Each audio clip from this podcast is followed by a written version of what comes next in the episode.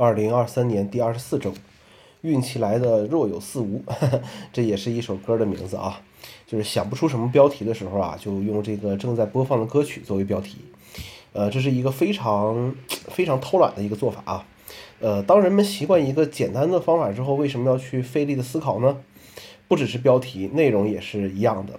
呃，就像很多 Apple 新闻类的内容，呃，内容都差不多，但是阅读量呢就会很多。啊，我很嫉妒。就像一个朋友说的，啊，没有 UP 主的命，生了 UP 主的病，我觉得非常正确。呃，为革命保护视力，眼保健操现在开始。呃，这是一段非常有时代感的词语了，一直到我高中毕业，好像都是这个开场白。不知道现在的学校还有没有？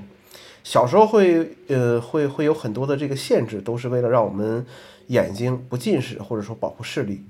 到了现在，手机成了这个手，呃，到现在手机成了这个体外器官的时代。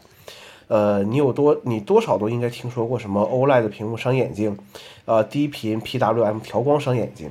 啊，我们的贴膜是防蓝光的，可以保护视力，还有很多类似的这个说法，大家可以搜搜看。呃，我觉得啊，从根本上解决这个问题就是少用手机吧，或者说让你用手机的这个姿势更正确一些，简单一点就是拿远一点。所以说，iOS 十七里面这个新功能啊，我觉得就呃非常好啊，就是这个呃屏幕可以可可以去看你这个屏幕呃离你有多远啊。其实呢，道理大家都懂，就是不那么做罢了。赵赛波老师的这个邮件订阅 iPad Pro User 更名了，呃，可以说这是一种对 iPad 这十年里变化的一种失望吧，起码我是这么理解的啊。呃，我当年想用 iPad 作为主力设备，也是呃受到这个赵赛波老师这个影响啊。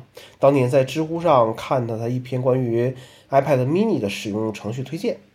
呃，那个时候我也正处于工作性质的一个变更时期，iPad Pro 也刚刚发布了第一代的产品。我对于 iPad 这个品类取代我的 Mac 可以说充满信心啊！当时，当时啊，iPad Air 二、iPad Pro 九点七、iPad Pro 十点五、iPad Pro 十一都作为我的主力设备使用过。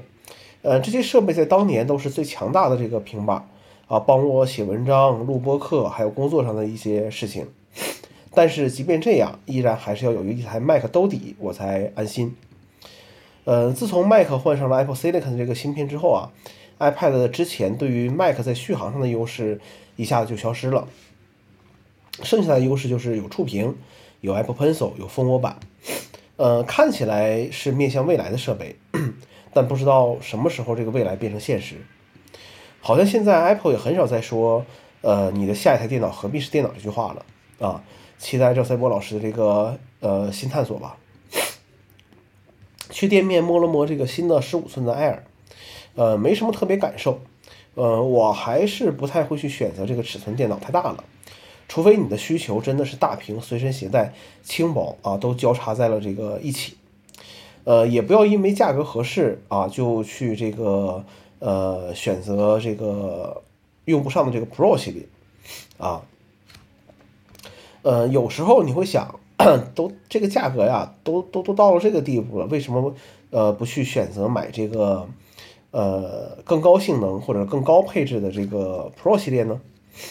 呃，很多时候会进入到一种自我催眠的状态，觉得自己用了 Pro 的设备就会变得 Pro 起来，啊，也也能做那些广告里面的事情了，欺骗自己有了这个设备之后就会变呃就会变成一个更有价值的人，但是买回来之后。发现好像也没有变得更有用，就像小时候啊买复读机学英语，买学习机学习一样啊，最后到底干了什么呢？大家都懂的。呃，还是不能局限在一个平台里，所以说除了公公众号之外啊，又把这个呃 WordPress 上这个 blog 又重启了一下。目前只是一个简单的域名，访问之后还是会跳转，呃，因为缺少经费去做一个付费账户，等到这边打赏再多一些吧。